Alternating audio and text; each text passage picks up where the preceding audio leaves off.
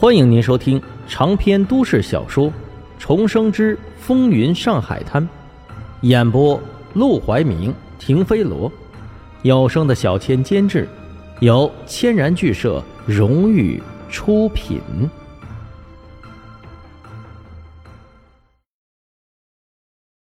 第二百六十七章禁烟专员，佩服先放到一边，拿着两份名单，黄金荣是满脸惊讶。因为确实和沈梦生所说，这两份名单里面只有一个名字是重合的，其他的全部一样。这手就说明这两份名单里一定有一份是假的。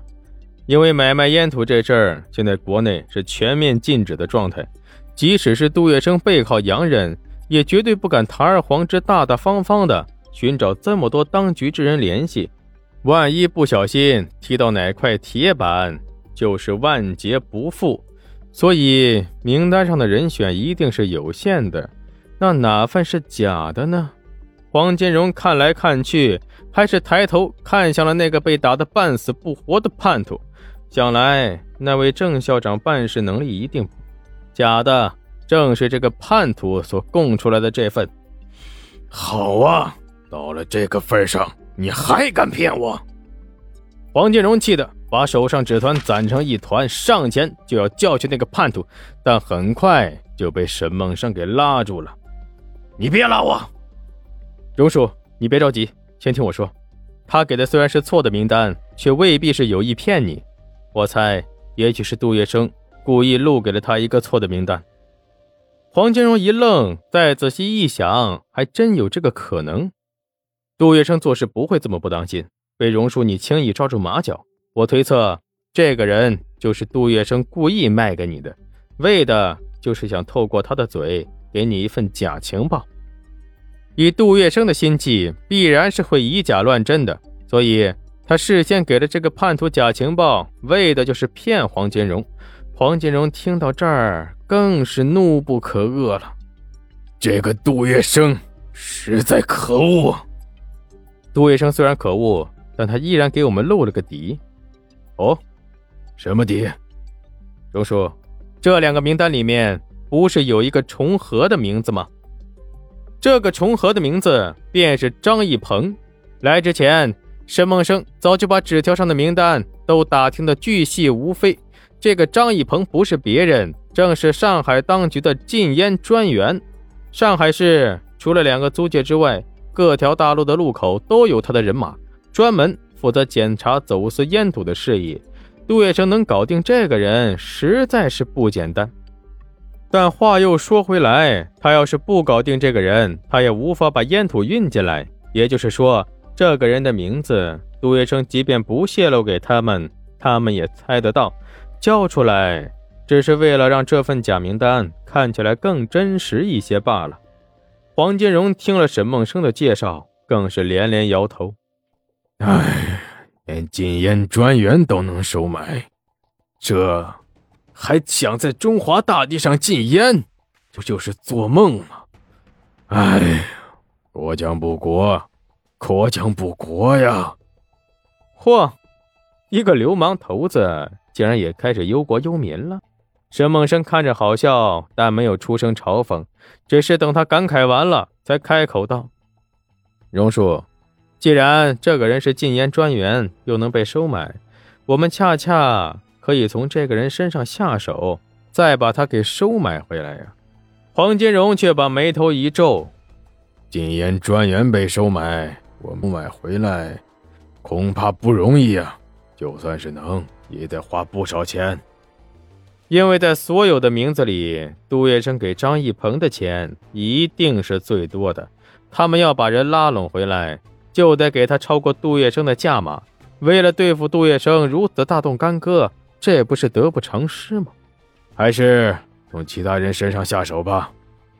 沈梦生却道：“杜月笙如此狡诈，我担心，就算是郑校长拿到手的名单也是假的。保不齐里面很多人都是他故意投放下来的烟雾弹，郑校长不明所以就上了套。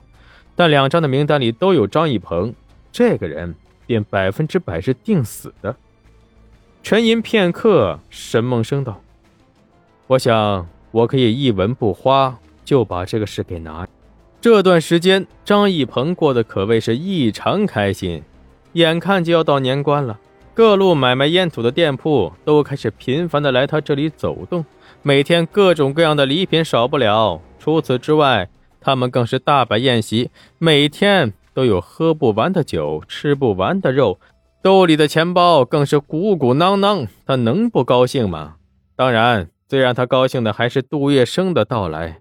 本来三星公司的成立已经引起整个大上海乃至全国的注意力，可这个公司开在法租界，各个部分、各个军阀，即便有想法取缔，也不敢去法租界乱来，所以张义鹏 也只能闭一只眼睁一只眼，当做什么事也没发生过。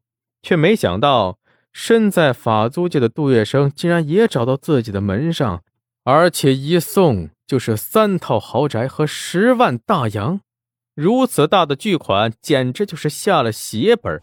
要知道那个年代，一块大洋可不是一块钱就能买到的，怎么样也要十几块钱。十万大洋就等于十几万，更重要的是，大洋都是镶金镀银的，价值可比那些法国人、英国人印刷的纸币有储存价值的多。这些钱。便是给他两辈子都花不完。哎呀，真好啊，真好啊！刚刚从宴席回来，张一鹏爱不释手的看着卧房里一箱子一箱子的大洋，高兴的觉得自己好像是在做梦。就在这个时候，他的夫人走过来道：“管家说，外头有个叫沈梦生的人求见。”沈梦生。听见这个名字，张一鹏可是来精神头了。这个人他听说过，黄金荣新收的一个马仔，办事能力很强，年纪轻轻就坐上了黄公馆二把手的位置。走去会会他。他早就对沈梦生充满好奇，想看看这个年轻人到底什么本事。没想到，他今天竟然自己找上门来了。到了外堂，张一鹏打眼一看。哎呦，长得还真是不错，相貌堂堂，仪表干净，怎么看都不像个流氓，反倒像个体面的读书人。你就是沈梦生，果然是一表人才呀！张状元过奖了，我只是个穷小子，当不起张状元的夸奖。你怎么当不起？我可是久仰你的大名很长时间了呀。两个人客气寒暄，飞了好半天，张一鹏才笑呵呵的让他坐下。等到夫人端上茶水，又离开之后，才问道：“你来找我是有什么事啊？”沈梦生也不墨迹，开门见山的道：“为了杜月笙烟土一事。”